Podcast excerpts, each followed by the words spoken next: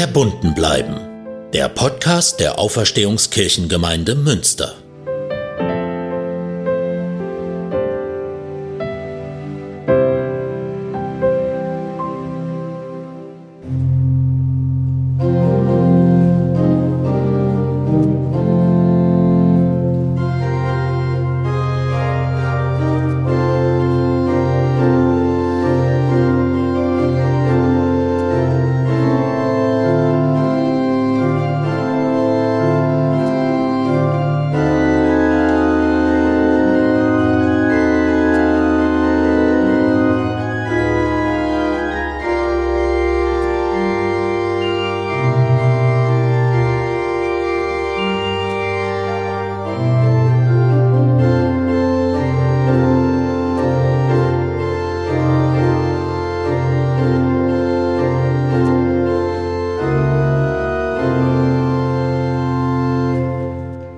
Hallo und herzlich willkommen mal wieder zu Verbunden bleiben.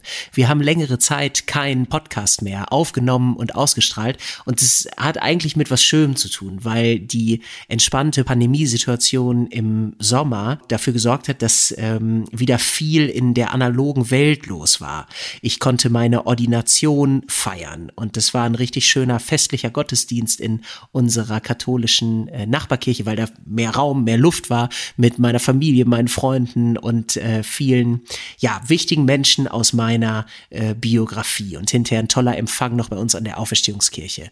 Und dann waren wir ähm, auf Segelfreizeit mit vielen Jugendlichen, auch unseren äh, Konfirmandinnen und Konfirmanden und ein paar, die sich von außen noch angemeldet hatten und haben mit 30 Personen ein äh, fast 100 Jahre altes Schiff in Holland übers Eiselmeer und die Nordsee gesteuert mit einem tollen Skipper und einem Matrosen, die uns da angeleitet haben und hatten eine wahnsinnig schöne Zeit dann hatte ich auch ein bisschen Urlaub und ja, auch das ganze Leben geht ja wieder etwas mehr los, auch wenn jetzt die Zahlen wieder steigen und ja, wir wahrscheinlich damit rechnen müssen, dass der Herbst auch irgendwie wieder mehr mit Regularien zu tun haben wird. Aber wir nehmen es mal so, wie es ist, wie wir es jetzt die ganze Zeit ja auch gemacht haben und ich freue mich auf jeden Fall, dass jetzt die letzten Wochen einfach eine ganz schöne Zeit aus meiner Sicht hinter uns liegt.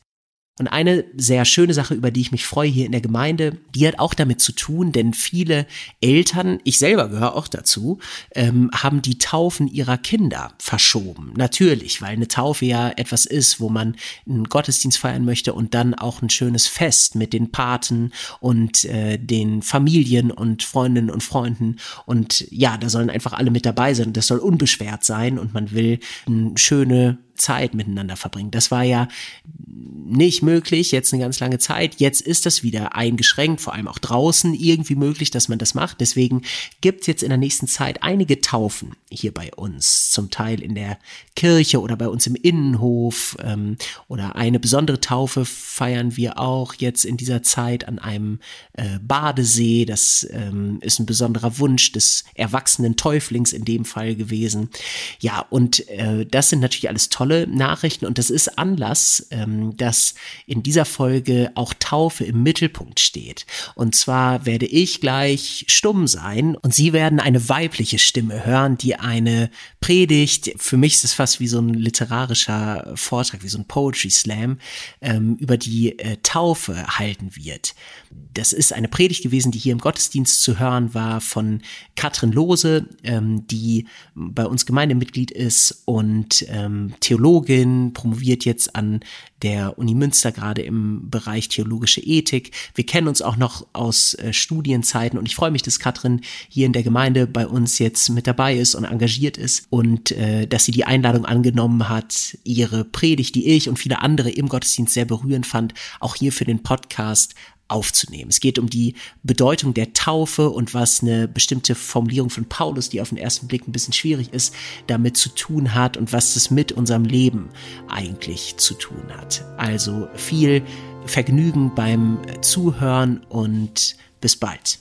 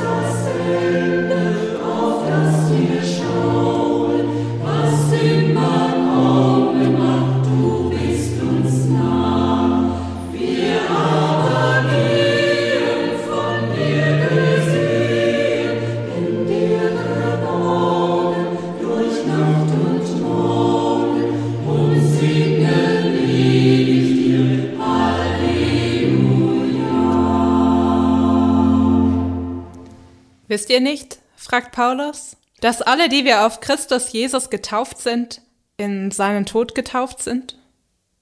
Taufe und Tod in einem Atemzug? Geht's noch? Wenn ich an meine Taufe denke, dann habe ich ein Foto vor Augen. Klein Katrin im handgenähten Taufkleid an einem Sommertag im Garten. Da ist Sonnenschein und Strahlen, im Hintergrund des Bildes sind heitere Menschen zu sehen. Jemand hat eine Partygirlande zwischen die Bäume gehängt. Meine Verwandten prosten sich zu. Da wird gefeiert. Meine Taufe war die Feier des Tages. Keine Spur von Tod. Und auch das Bild, das ich habe zur Taufe der Menschen, an die Paulus schrieb, Taufe in den Tod, na ja. Die Menschen damals in Rom, das waren Priska und Aquila, Epaenetor, Persis, Rufus und andere. Sie wurden vermutlich in einem Fluss getauft, im Tiber. Der war kalt, nass fließend und damit perfekt für den Taufritus geeignet. Das Geschehen der Taufe stelle ich mir dann in etwa so vor. Epeinetor, Zähne zusammenbeißen, Luft anhalten, drei, zwei, eins, reinspringen, untertauchen und dann bestenfalls auch wieder auftauchen. Die Taufe damals, das war wohl wortwörtlich der Sprung ins kalte Wasser. Aber kein Todessprung. Epeinetor, Persis, Rufus und die anderen Sie werden ans Ufer und aus dem Fluss herausgefunden haben, nass und etwas tropfend, aber lebend. Wisst ihr nicht, fragt Paulus, dass wir alle, die wir auf Christus Jesus getauft sind, in seinen Tod getauft sind und sogar mit ihm begraben sind durch diese Taufe in den Tod, damit auch wir nämlich, wie Christus auferweckt ist von den Toten durch die Herrlichkeit des Vaters, in neuem Leben wandeln. Ich habe den Eindruck, Paulus geht's nicht um die Taufe als waghalsigen Todessprung. Eigentlich geht's ihm gar nicht wirklich um die Taufe, zumindest nicht in der Form, an die ich denke. Mit Taufbecken in einer kleinen Kirche irgendwo in der deutschen Provinz, anschließender Familienfeier, Schwarzwälder Kirschtorte, Gartenparty-Atmosphäre. Und ich habe den Eindruck, Paulus geht's auch nicht ums Sterben, zumindest nicht in der Form, an die ich erstmal denke wenn nicht mehr ist, was war, wenn einer entschlafen ist, eine hinfortgerissen wurde, wenn jemand fehlt im Hier, weil er nun im Dort ist. Getauft in den Tod Christi, das bedeutet nicht sterben, das bedeutet mitsterben, mit Christus sterben, seinen Tod sterben. Und das macht die ganze Sache kompliziert. Denn bekanntlich war Jesu Tod ein Tod der ganz besonderen Sorte. Am dritten Tage nach dem Tode war sein Grab leer. Mit Christus sterben, das geht nicht so einfach, das ist nicht so schnell vorbei wie einmal in den Tiber gesprungen. Mit Christus sterben, das dauert länger als ein einziger Schnappschuss im Garten, weil mit Christus sterben, das bedeutet auch, mit Christus auferstehen, gemeinsam mit ihm die Grabhöhle verlassen, in neuem Leben wandeln. Mit Christus sterben, das bedeutet, es ist noch nicht vorbei, sondern die Party fängt gerade erst an. Da ist jemand über den Jordan gegangen oder da ist einer ans andere Ufer gefahren, sagen wir, wenn jemand stirbt, und drücken damit bereits aus, dass wir überzeugt sind, dass der geschiedene Mensch woanders ist. Aber die Seiten wechseln, ans andere Ufer fahren, das geht ja nur, wenn es ein anderes Ufer gibt. Es ist der Tod Christi, der dieses andere Ufer allererst erschließt. Jesus stirbt am Kreuz und wird begraben. Und am dritten Tage nach dem Tode winkt er als Christus auferstanden von den Toten vom anderen Ufer aus. Er ruft, Sieh mich, hier bin ich, ich lebe. Ich bin ans andere Ufer gegangen, und indem ich gegangen und dort angekommen bin, siehst du, es gibt dieses andere Ufer. Christus stellt das Weltbild auf den Kopf. Da gibt's nicht bloß ein Stück Erde, nicht bloß ein einziges Ufer, nein, plötzlich steht dem einen ein anderes gegenüber. Der vermeintlich endgültige Tod, der bekommt Konkurrenz. Und der Tod trägt keine Siegesmedaille davon. Denn Jesu besonderer Tod macht sichtbar, es bleibt nicht beim Sterben. Es gibt mehr als das, was wir kennen. Es gibt nicht nur ein Ufer, sondern auch ein anderes Ufer. Die Party, sie ist noch nicht zu Ende. Mit dem anderen Ufer fängt sie gerade erst an. Das andere Ufer da drüben, es verbirgt sich im diesigen Nebel. Ich kann seine Konturen nicht sehen. Ich weiß nicht, ob es eine sandige oder eine Steilküste hat, ob da Palmen oder Apfelbäume am Strand stehen und eigentlich weiß ich nicht einmal, ob es da drüben überhaupt so etwas gibt, was ich Strand nennen würde, und ob das Wasser vor diesem Ufer überhaupt Wasser oder etwas ganz und gar anderes ist. Das diesseitige Ufer aber, das kenne ich gut. Es hat pieksige Steine am Strand, die unter den Füßen stechen. Das diesseitige Ufer sehe und erlebe ich jeden Tag. Hier ist der Tod mächtig. Da erscheint so vieles endgültig und hoffnungslos, weil es eh keinen Sinn mehr hat und sowieso egal ist. An diesem Ufer fühle ich mich klein, unfähig, müde, traurig, verzweifelt voller Fehler. Da kann ich mich manchmal selbst nicht ertragen. Da begehe ich Schuld, mir selbst gegenüber und anderen. An diesem Ufer bin ich schwach, so schwach, zu schwach, um auch nur den Blick in den Nebel zu heben, hinter dem sich das andere Ufer verbirgt. Wisst ihr nicht, fragt Paulus, dass wir alle, die wir auf Christus Jesus getauft sind, in seinen Tod getauft sind? Damit auch wir, wie Christus auferweckt ist von den Toten, in neuem Leben wandeln. Getauft in den Tod Christi, das bedeutet, ich kann den Blick heben. Ich fühle mich nicht mehr ganz so schwach. Irgendwo da hinten im Nebel, ich fühle, dass es da ist, das andere Ufer. Getauft in den Tod Christi, das bedeutet, das andere Ufer dort drüben, das sind keine Fake News. Das ist kein Twitter-Tweet von dubioser Quelle. Getauft in den Tod Christi, das bedeutet, das andere Ufer, das ist real. Das andere Ufer, das gilt auch mir. Das wartet auch auf mich. Und plötzlich dehnt sich die Bedeutung der Taufe aus.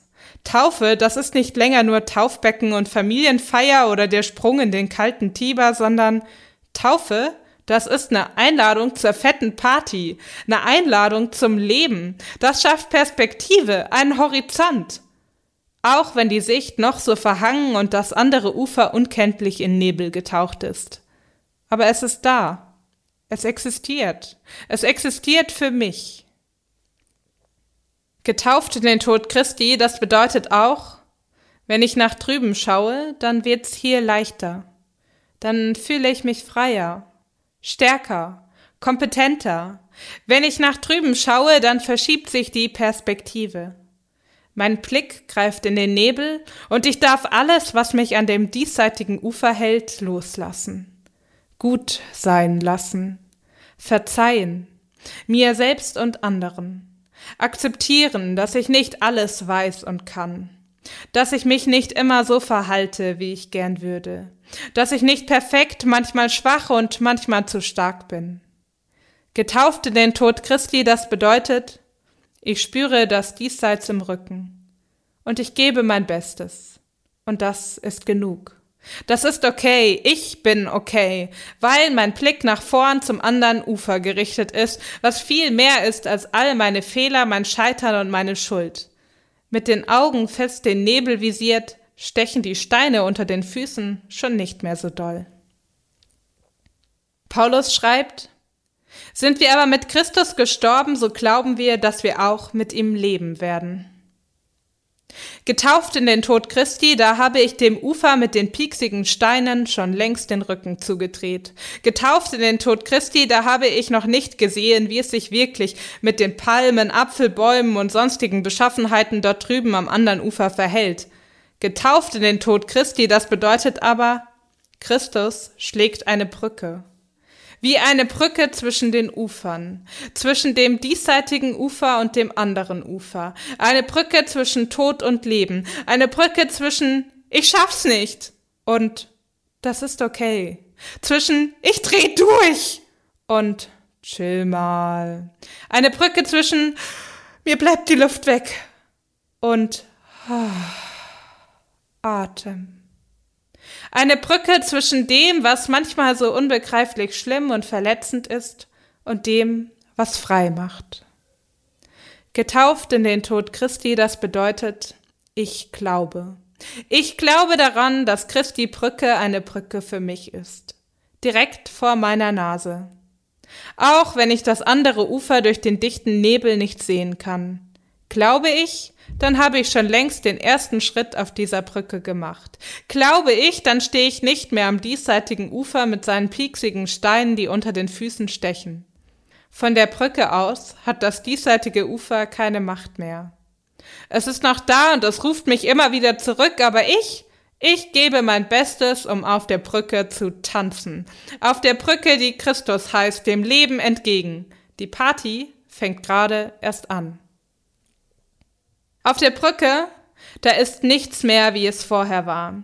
Da habe ich Ängste und Hadern zurückgelassen. Da fühle ich mich frei. An manchen Tagen spüre ich die Sonne im Gesicht und könnte vor Lebensfreude und Glücksgefühlen Handstandüberschlag machen. Bloß muss ich immer wieder aufpassen, dabei nicht von der Brücke zu stolpern. Auf der Brücke tanzend, am Brückengeländer finde ich Halt, wenn ich eine Stütze brauche.